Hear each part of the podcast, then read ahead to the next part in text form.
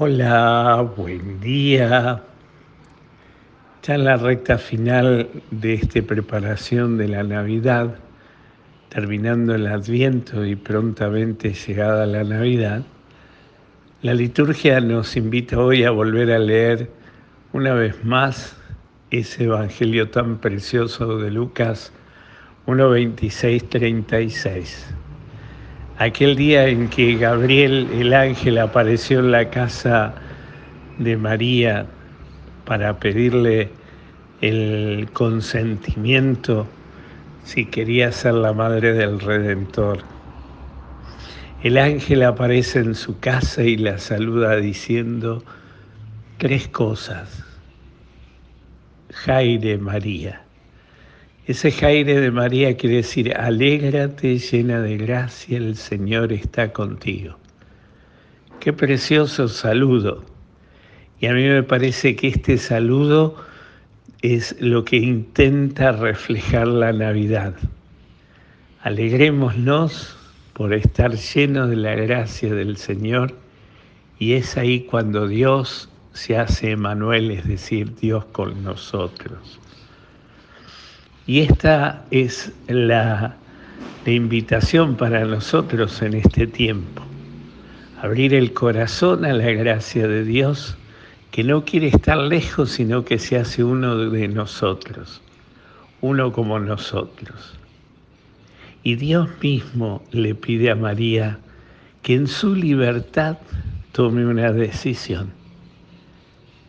Y María que contesta, yo soy la esclava del Señor.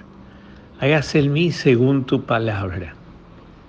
Qué hermoso, qué disponibilidad ante el llamado de Dios.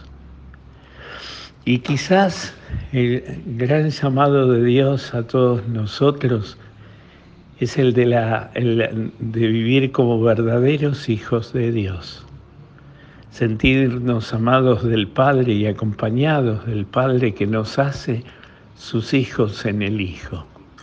El Padre al ver el rostro de su Hijo Jesús, ve en cada hombre el rostro de su Hijo Jesús.